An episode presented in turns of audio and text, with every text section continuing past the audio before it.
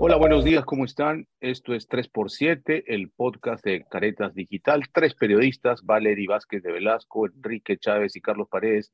Vamos a analizar la semana que es la décima semana de gobierno de Dina Boluarte. Parece muchísimo por todo lo que ha pasado. Ya alrededor de 56 fallecidos, 10 de ellos lo que perversamente podríamos llamar daños colaterales, es decir, niños, personas enfermas que estaban siendo trasladados por ambulancias de urgencia y no pudieron llegar a un hospital, se murieron en el camino porque las carreteras estaban bloqueadas. 45 manifestantes, protestantes, vándalos, como querramos llamarlo, y un policía fallecido, otra gravemente herido en Ica, la convulsión mm. sigue, y claro, las elecciones adelantadas que ayer el Congreso de la República no pudo aprobar, eh, sigue siendo como la alternativa para eh, que esto se calme, ¿no? Es decir, eh, una suerte de medida que ayude a estabilizar el país, iniciar algún grado de diálogo entre las partes y poder organizar las elecciones eh, presidenciales o generales que eh, pueden ser a fines de este año o probablemente el 2024. Pero además, eh, hay ciudades todavía tomadas, ¿no? Secuestradas. Puerto Maldonado es el caso más palpable, yo diría ya casi de un estado fallido, porque no ingresan ni combustibles ni alimentos. Ayer secuestraron a un policía, felizmente fue rescatado por sus compañeros. Ica es otra ciudad sitiada, donde el desabastecimiento también es evidente y la violencia sin cesar.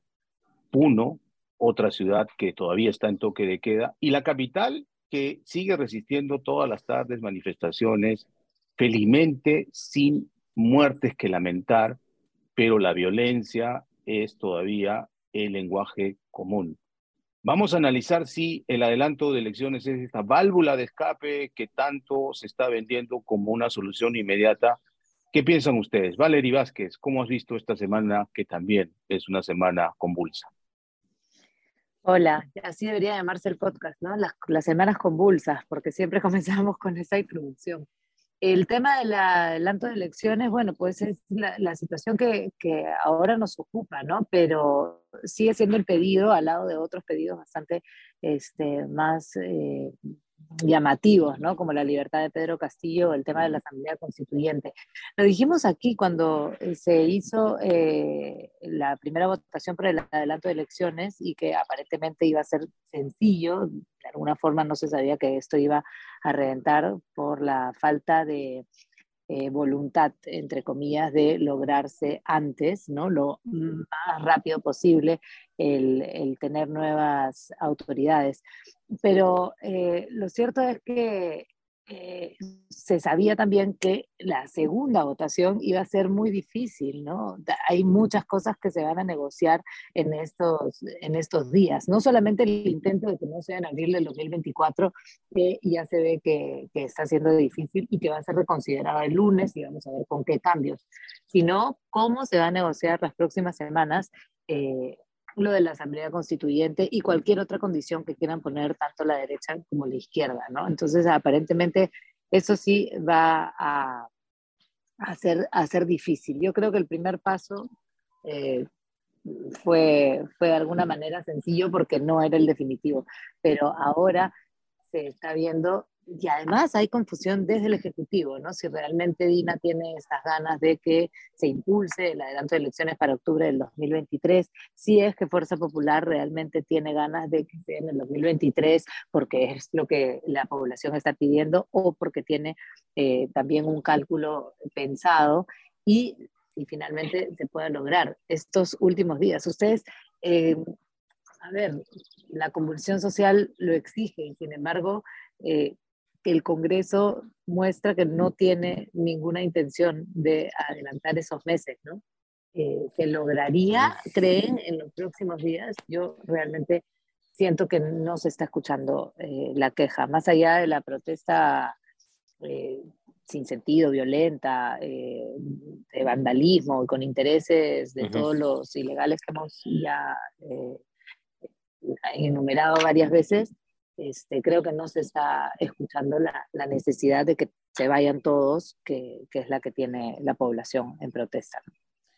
Hay una apuesta, y solamente sumar, Carlos, a los 10 fallecidos que ha señalado como consecuencia de las protestas, eh, son 14 porque están eh, los cuatro ciudadanos haitianos, eh, además ¿no? de, los, de, los, de los personas que han fallecido en uh -huh. espantosas circunstancias por no, por no eh, poder recibir atención médica. Así que, ojo, no hay que perder de vista eso. Yo he estado también revisando, oigan, todos los gobiernos, ¿no? en fin, no, no, es, no es que sea mal de muchos consuelo de tontos, pero las protestas en, en Bolivia, en Colombia, eh, en, eh, en, en Nicaragua, otra, ¿no? En, en, Nicaragua, ¿no? En el 2019. Y, y en Chile, muchos en muertos, Chile, como 40. En Chile, en Chile, en Colombia fueron alrededor de 80, en Chile, ¿no? Fueron 30 y pico con una infinidad de, gente con lesiones graves que quedaron ciegos, en fin.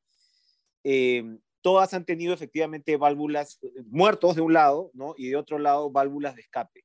La válvula de escape es la Asamblea Constituyente y la liberación de Pedro Castillo, esa no será realmente la válvula de escape que está buscando una buena parte del liderazgo, si es que cabe así, de la protesta. Eh, para mí, por ahí va. O sea, no sé si las elecciones adelantadas va, entre comillas, a contentar. Probablemente le baje energía, evidentemente, porque la masa un poco va detrás, ¿no? De, de, o tiene esta ira contenida que se manifiesta de esta manera. Eh, lo que se no se ha logrado votar es el adelanto del adelanto, es decir, las elecciones este año. Eh, siempre una campaña electoral se supone que te ayuda, ¿no? Efectivamente a, a, distensionar. Yo espero que de todas maneras las elecciones puedan finalmente pasar a abril del 24 y, y esa agenda vaya de alguna manera reacomodándose, ¿no? Que una campaña adelantada nos permita reacomodar la agenda y salir de estos puntos o por lo menos abrir la cancha, no quedarte en una asamblea constituyente como la que propone esta parte de la izquierda, y por supuesto reiterar la responsabilidad del gobierno de Pedro Castillo y del propio Pedro Castillo en la finalización, en, su, en el suicidio ¿no? de, su, de su gobierno. Eh, probablemente el Congreso está tomando, evidentemente, ¿no? lo que está apostado a ver cómo se va calmando esto, a ver cuánto tiempo más me puedo quedar. Lo que sabemos es que la presidenta Dina Boluarte no tiene ninguna intención, o sea, hay información bastante fidedigna, tú también has podido cruzar esa información, Carlos, yo por mi lado también, que incluso parece que ha tenido problemas eh, de salud, ¿no? En los últimos días se hablan de desvanecimientos, ¿no? En eh, pleno Palacio ya, de Gobierno, sí. Exacto. Otros medios confirmaron lo que nosotros habíamos también comentado acá, eh, que eran la, eh, eh, los intentos de renuncia que había tenido la, la señora Boluarte previamente, que fueron también que contenidos, contenidos este, por, por Alberto Tarola. Entonces, claro, no creo que ella esté en el plan de quedarme a como de lugar, ¿no? Se le cobra mucho, entre comillas, también el tema, oh, dijiste hasta el 26, sí, pues, porque era una sucesión constitucional, pero evidentemente la situación ha cambiado y por el lado, al menos de la presidenta, no veo una voluntad de amarrarse de ninguna manera. Vamos a ver ya, si pero, Enrique, la un poco mejor, ¿no? Si te entiendo, Ahora, entonces lo que has dicho es que tú dirías que lo, lo que tú preferirías, según tu análisis, es que es, se quede este Congreso hasta el 2024. No, o sea, bueno, estamos apuntando, o sea, porque lo que no se ha logrado votar ayer es el 23. Falta la segunda sí. votación para ir a abril del 24, que ya tuvo 97 votos a favor. ¿no? Sí, pero hay Entonces, reconsideración el lunes antes de eso, a la votación de ayer a la del 23, efectivamente, efectivamente. No, o sea, sí. es, es, decir, si se puede lograr eh, para el 23, me parece bien, pero claro, hay también toda esta discusión de las reformas. Yo creo que vamos a tener un huevo de candidatos el 23 o el 24. Yo y creo que, que no ni el 20... reformas ni el 23 no, ni el 24. Sí, no, y, y, y, de, y de diciembre Son meses del 23, de diferencia que no abril del 24 diferencia. no va a aparecer un mesías, ¿no? Este, no. de los árboles, ¿no? Entonces, eh, evidentemente yo lo que creo es que sí, que sencillamente una campaña va a darte una especie de, de, oxígeno, ojalá fuera lo antes posible, pero claro, estás hablando de 130 voluntades en el Congreso que evidentemente ojalá puedan este, acordar ¿no? algún uh -huh. tipo de salida. 130 voluntades que no se quieren ir, que no, cobran un montón de plata cada mes. ¿no?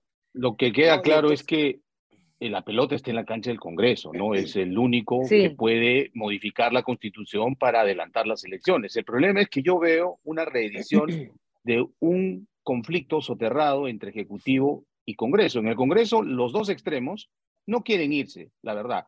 Los izquierdistas ponen como pretexto la Asamblea Constituyente. Ayer Cerrón dijo, si no hay constituyente, no nos vamos. La extrema derecha con Montoya insiste en eh, la teoría de completar el mandato, ¿no? Yo creo con una desconexión supina de la realidad.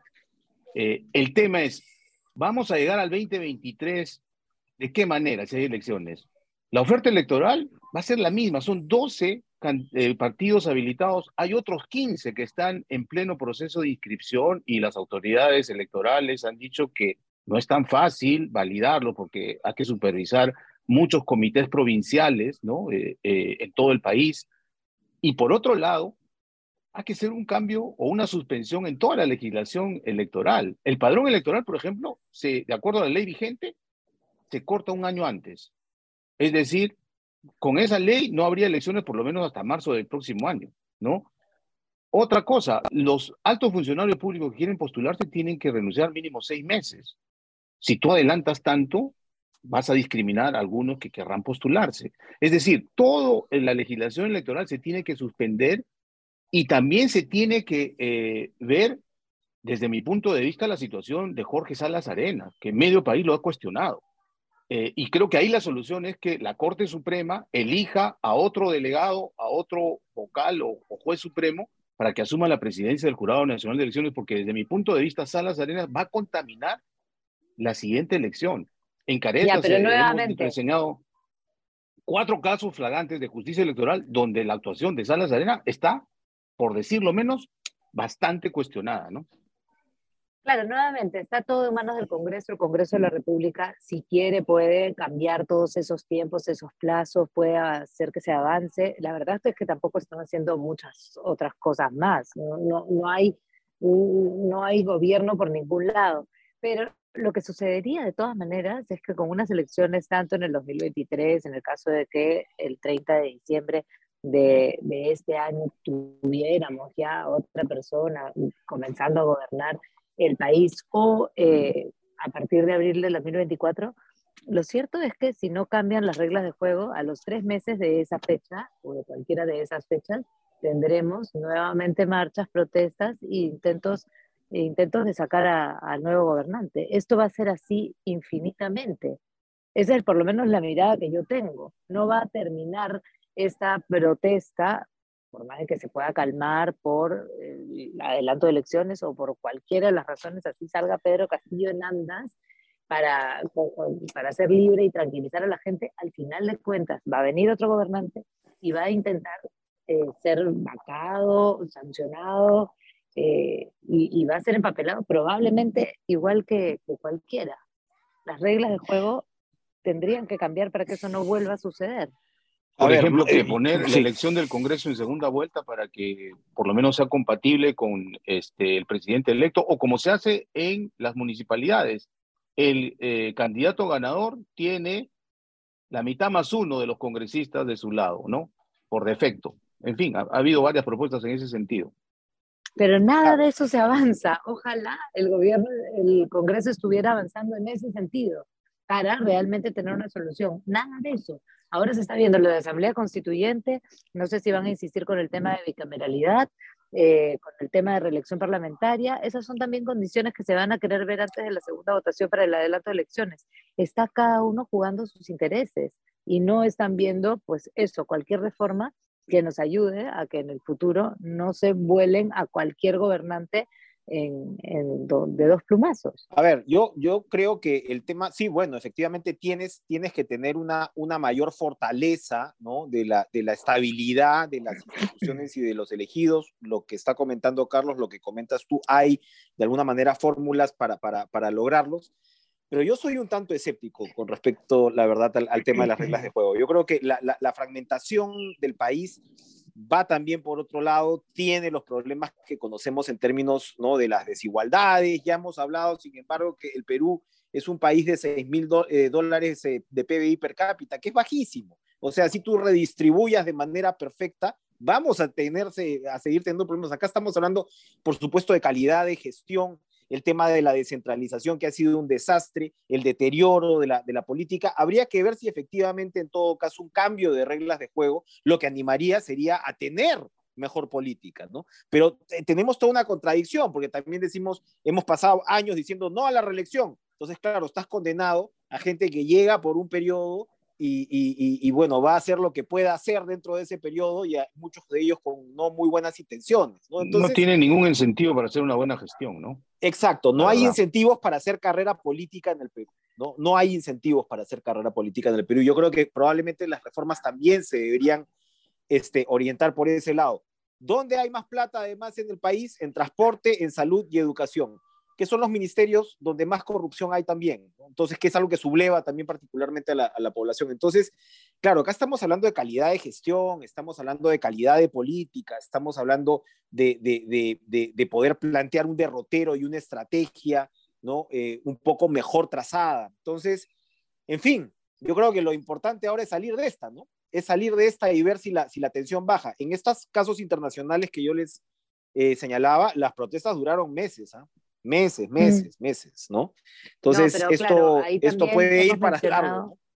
Hemos mencionado algo importante que es la resistencia que pueda tener eh, Dina Boluarte, ¿no? Porque el, el, hecho de que ella, eh, los desvanecimientos que tú has comentado y que Carlos también eh, ha tenido, eh, se, le ha, se le ha dado como información, se ven en, en, las miles de veces eh, o en los miles de gestos más bien que tiene eh, cuando tiene que hablar, cuando está en algún, en algún evento o lo que sea. Dina no está aguantando esta presión. No solamente es que es muy sensible la cantidad de personas que han fallecido, el hecho de que sean las protestas, eh, pero hay incluso, yo creo que hay como dos posiciones muy diferentes entre un Otárola que se para en el premierato como muy seguro y una Dina que está debilitada y está como, como deprimida, eh, de, sí, debilitada en general. A ver cuánto puede durar ella, más allá de que se necesite que esta transición sea pues hasta el día que decide el Congreso y, y con, con, con, cierto orden, ¿no? Eh, Incluso y entonces, esta semana... Sí, perdóname solamente eso, Carlos, esta, esta semana, estos días, ya se está discutiendo quién estaría a cargo desde el Congreso de la República de la transición. Esta semana eh, conocí de una fuente fidedigna que la presidenta Dina Boluarte le encargó al ministro de Justicia que haga un proyecto de ley para que las elecciones sean el 2023. Primera vuelta octubre, segunda vuelta diciembre, y que el nuevo gobierno y el nuevo parlamento empiece el primero de enero, eh, los cinco años de periodo gubernamental. Se supone que ese proyecto de ley se iba a discutir en el Consejo de Ministros del miércoles, pero parece ser que alguien, lo más probable es que Otaro la convenció a la presidenta de que si hacía eso se jugaba su última carta, porque había una posibilidad bastante grande de que el Congreso no lo apruebe. Por lo tanto, no le queda otra que renunciar, ¿no? Y entonces ahora parece ser que la política del, del Ejecutivo es dejar todo en manos del Congreso. Y en el Congreso parece no haber un mínimo de consenso porque hay intereses fragmentados y reconciliables para adelantar la elección, ni siquiera al 2024, ¿no? Eh, y además, tampoco hay consenso para poder trazar una ruta factible, ¿no? Con eh, un calendario electoral mínimo y con un par de reformas que nos garanticen que no vamos a volver a elegir a los políticos que tenemos en los últimos tres lustros, ¿no? Y con este problema que tú advertías, este, Valerie, ¿no? Eh, tener eh, un Estado y dos poderes que desde el primer mes se están bronqueando, se están trompeando, y esto termina siempre con o disolución del Congreso o con eh, vacancia del presidente. O sea, seis presidentes en los últimos seis años nos dicen todo, ¿no? Y, y, para, para terminar, claro, recordar de todas maneras que la, finalmente la última carta de las que estás hablando en esta baraja sería la, la, la renuncia de la propia presidenta, porque eso, o sea, forzosamente llevaría a unas nuevas elecciones, ¿no? Efectivamente, tienes un gobierno de transición de parte del Pero Congreso. ese es el tema. Ese es el tema. si tú puedes tener nuevas elecciones con la renuncia de Dina en nueve meses, entonces la gente dice, bueno, pues esa, esa va a ser la última carta, pero, pero cuando, cuando lo que tienes es un sector político que va a reclamar de todas maneras que la señora y sus ministros se vayan presos, pues evidentemente tienes un sentido de supervivencia que te, que te va a hacer pensarlo mucho, más allá del famoso desprendimiento que siempre pedimos los peruanos por pero se va a pedir, no es tan, no es tan sencillo. Que se vaya presa de todas las formas, aunque se vaya al final de No creo, no, no, no, no, porque, porque la política cambia. Tú estás abajo en un momento, arriba en otro, la fiscalía tendrá que hacer su trabajo, pero evidentemente no creo que sea ningún tipo de incentivo de la señora pensar, bueno, de todas maneras yo voy a terminar en la cárcel. Evidentemente creo, tienes que pero tener... Creo que a eso responden sus desvanecimientos, pues evidentemente ella está entre la espada y la pared, está tratando de... No creo que su destino ineludible sea la cárcel, por cierto. ¿ah? Yo no creo... No, debería ser, creo yo. hay responsabilidad política, pero no, hay responsabilidad penal este, directa. Piñeira no terminó preso por los muertos en Chile eh, Duque no terminó muertos por los más de 80 muertos en, Colombia. la única que terminó presa fue la señora Añez, que hizo la sucesión con Evo Morales y ya sabemos cómo está Bolivia. Así que si queremos ver ese espejo, pues veámoslo con mucho cuidado con respecto a lo que es la institucionalidad y la constitucionalidad. Además, ¿no? es ella la que le dio el golpe a Castillo. Castillo le dio un autogolpe y se fue y a ella le tocaba estar en ese lugar. Pero lo que voy es que está súper complicada la situación para Dina. Ella no sé si vaya a resistir. Otárola, pues yo creo que se siente superior en todo esto y ya veremos por qué, pero yo creo que al final Otárola este, está jugándose unas cartas eh, bajo la cara de, Dina y eso también eh, yo no sé si sea sostenible, que aguante realmente. Y, lo, que, lo que no es sostenible es que este programa continúe. Hemos cumplido Exacto. Ya llegamos a los 21 minutos. por supuesto. ya llegamos a los 21 minutos por esta edición de 3x7 así que los esperamos el próximo sábado, siempre en la mañana, y ojalá, lo decimos sinceramente, que podamos ver una luz al final del túnel, por lo menos en el Congreso, para iniciar este proceso de elecciones que nos lleven a un destino por lo menos menos convulso, menos violento, con menos muertes. Los esperamos el próximo sábado. Que tengan buena semana. Chao, buen fin de semana.